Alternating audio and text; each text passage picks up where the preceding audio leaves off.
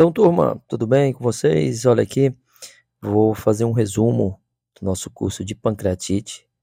Vou falar para vocês aqui nesses próximos minutos né, sobre a pancreatite em gatos, tudo que a gente foi, tudo que foi abordado no nosso curso, né, que está disponível lá na plataforma do YouTube, no nosso canal. Sugiro que vocês acompanhem, né, aula 1, aula 2, aula 3. Mas aqui vai ser um resumão, tá certo? Então, é um assunto muito interessante, que é um assunto que sempre está em discussão né, nos gateiros, né, nos colegas veterinários.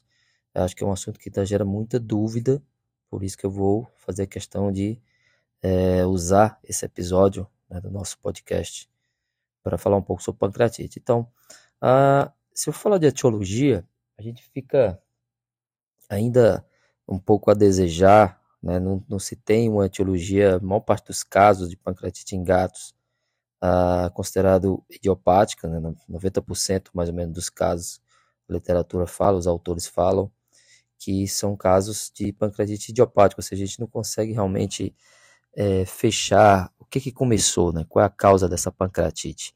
Sabe-se que é, processos, por exemplo, de hipotensão, diminuição da pressão arterial, isso vai desde até anestesia, uh, choque, né, traumas graves, intensos, tudo que pode gerar uma hipotensão pode desencadear uma pancreatite. Processo também de intoxicação, é, também na literatura fala de gatos que fazem hipercalcemia, né? hipercalcemia pode ser um fator também que dispara essa pancreatite.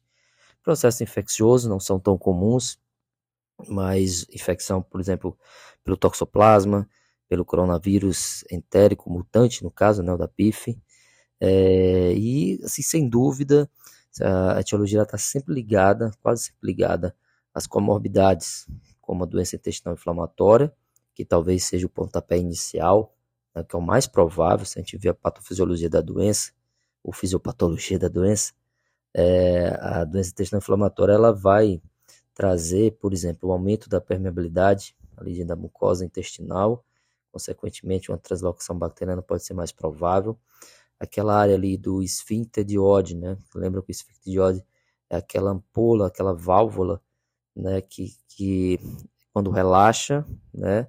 Libera suco pancreático, ou seja, sai o suco pancreático dali, juntamente também com a bile que vem do colédoco. E essa válvula também ela serve para aguentar a pressão ali é, dessa área do duodeno para evitar o refluxo, né?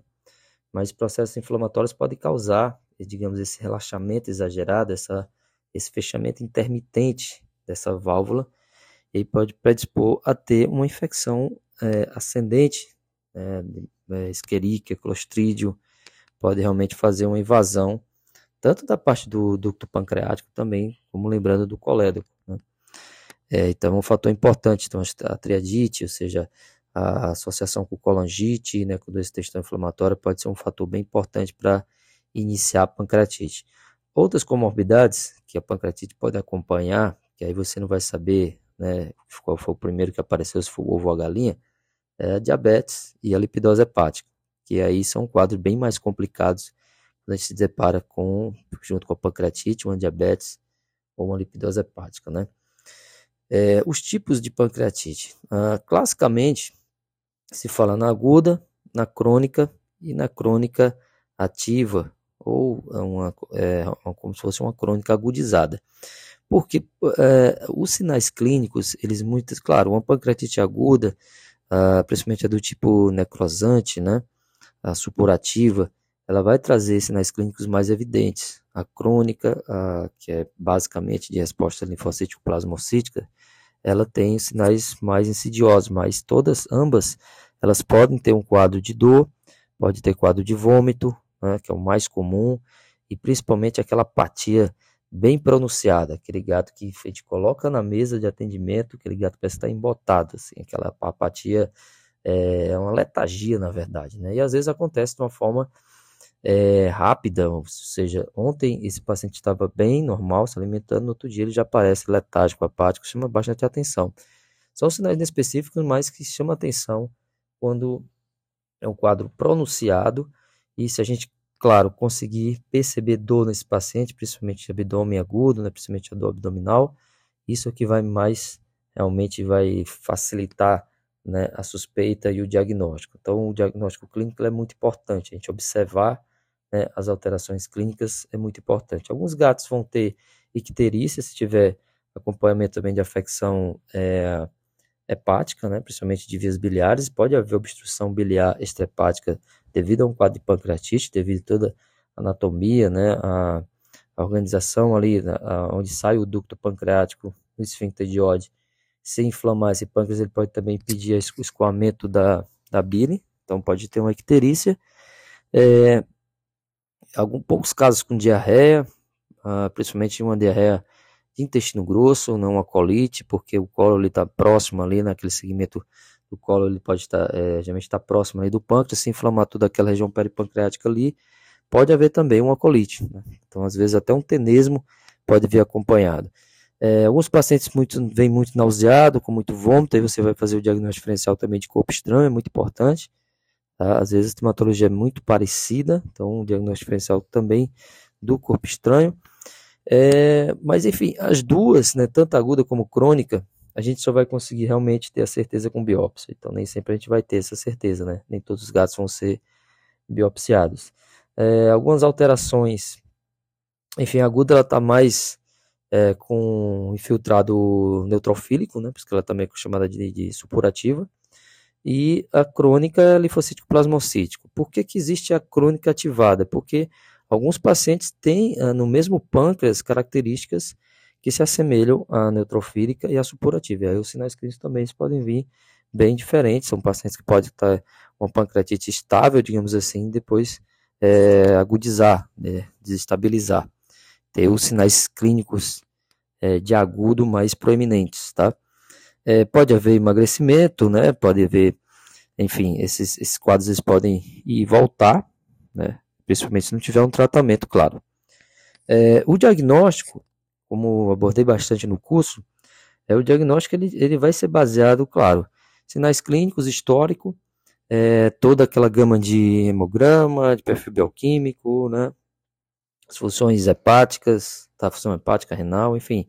Mas basicamente vai ser muito importante a gente ver dois, dois exames, dois fatores: ultrassom abdominal e a lipase imunoespecífica felina. Então, isso é de fundamental importância desses dois. Ultrassom, na literatura, fala também que vai depender muito de três fatores. Primeiro, quem está fazendo ultrassom, a habilidade que essa pessoa tem, né, em conhecimento da, da doença pancreática em gatos. Ah, claro, visualizar o pâncreas, né, fundamental. Outro fator, a máquina, né, o aparelho, que eu acho que hoje em dia está ficando, talvez seja um menor problema, né, as máquinas estão cada vez melhores. É, e a fase também, né, da pancreatite, porque assim, não é comum os sinais clínicos aparecerem e as alterações ultrassonográficas não. Então, pode demandar um certo tempo de 24, 48 horas, por exemplo. Então, assim, um ultrassom normal não descarta a pancreatite. Tá? Pode ser que a fase que esteja sendo feito o ultrassom não seja suficiente para ver as alterações, não tenha as alterações suficientes, né?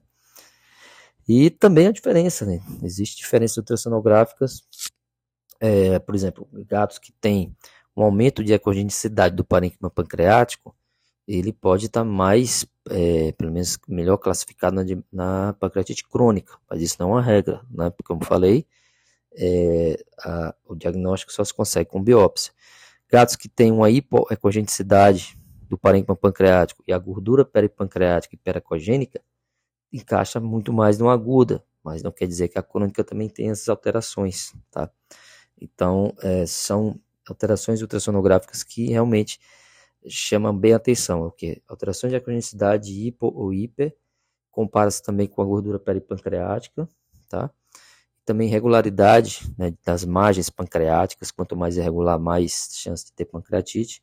O tamanho não é tão fidedigno, mas também pode ser importante, aumento do, do, do, do tamanho do pâncreas.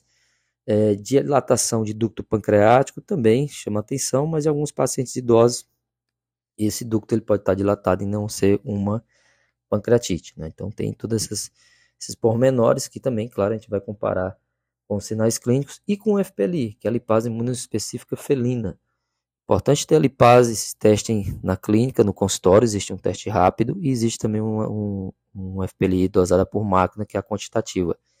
Todos os dois têm boa sensibilidade, boa especificidade. Claro que não se pode fechar o diagnóstico ou excluir o diagnóstico só com esse teste. Então tem que usar ultrassom, tem que usar os sinais clínicos, outros exames.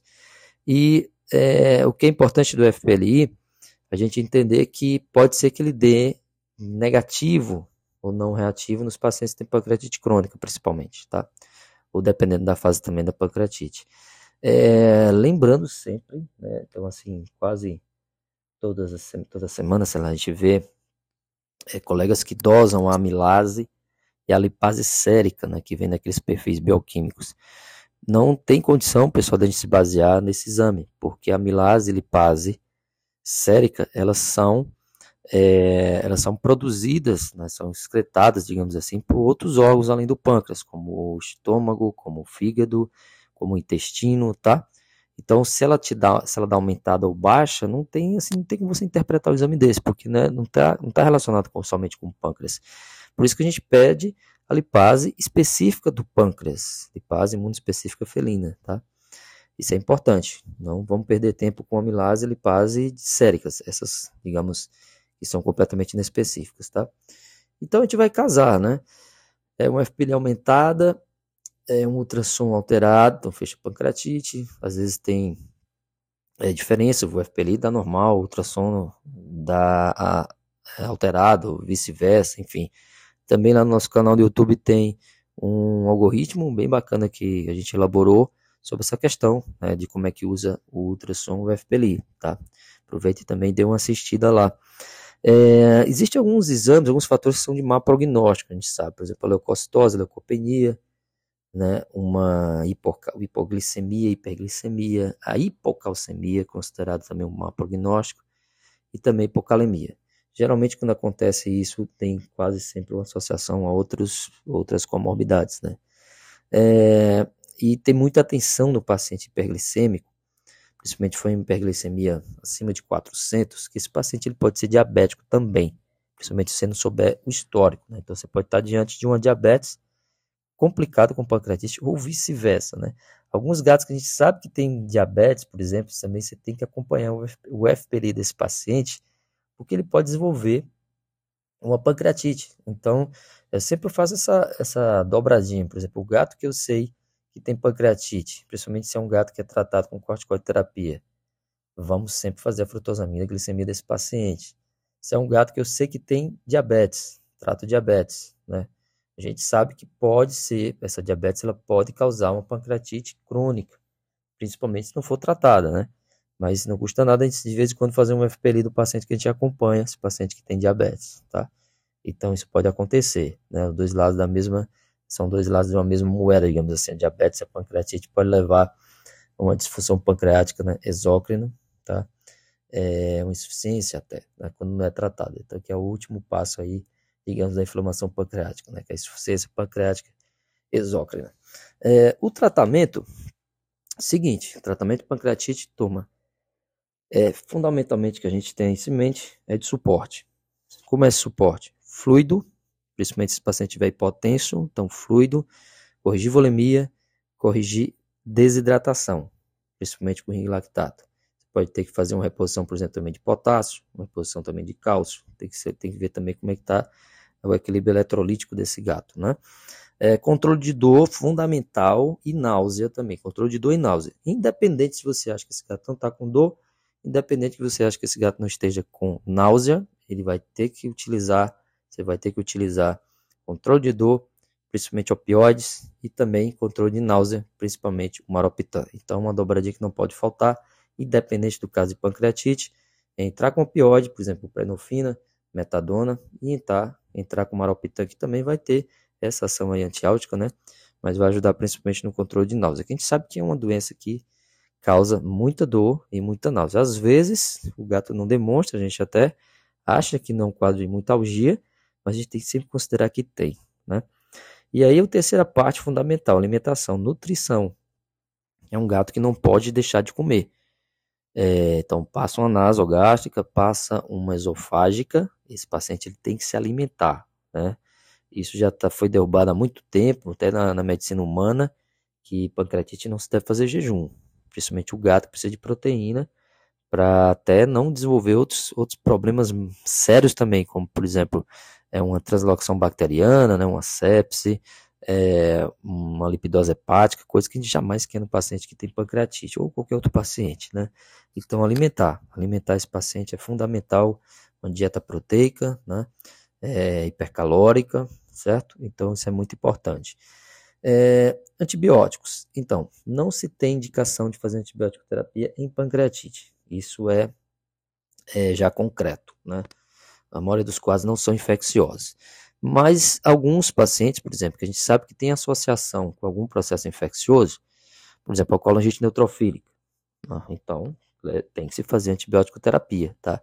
É, mas são pouquíssimos casos. Na verdade, não vou dizer que são pouquíssimos casos, mas na rotina a gente vê que muito pouco paciente com pancreatite está associado à infecção, né? que aí não entraria o antibiótico. A questão do corticóide também é uma grande discussão, mas na pancreatite crônica tem que se entrar com, com corticóide porque o infiltrado é linfocítico plasmocítico. A maior parte dos pacientes que têm pancreatite crônica, infiltrado linfocítico plasmocítico, são pacientes que também têm doença intestinal inflamatória, que o tratamento já seria corticoide terapia. Alguns também terão colangite, né, linfocítica plasmocítica, que também o tratamento é corticoide. Qual o cuidado que a gente tem que ter nesses pacientes? Esses pacientes têm que ser monitorados, porque eles podem, em determinado momento, desenvolver diabetes, pela corticoide terapia e pela questão também da inflamação pancreática. Então, sempre está fazendo frutosomida, glicemia, sumário de urina, enfim, tem que estar tá controlando esse paciente de perto, né? Uma opção seria também a ciclosporina, porque a ciclosporina já tem um artigo interessante que ela mostrou que tem uma excelente, é, tem uma boa ação nesses quadros de pancreatite crônica. Eles fizeram uma comparação né, de pacientes que recebiam ciclosporina e iam acompanhando principalmente PFPLI. A ciclosporina baixou a, a FPLI desse paciente. Quando eles pararam de usar, essa FPLI aumentou. Né? Então, é um artigo com poucos, poucos gatos, mas é um artigo bem interessante também que eu falei no curso. Então, a ciclosporina é uma opção, principalmente nesses gatos que não, não podem receber corticoide terapia, né? Então, isso é fundamental, tá? E é isso, turma. Então, todo mundo convidado, dê uma olhadinha lá no nosso canal no YouTube, tá? Que tem essas três aulas sobre pancreatite, muito interessante, que é um, um assunto que gosto muito, tá? Muito obrigado. É, compartilhem, divulguem, tá? A gente vai se encontrando. Até a próxima.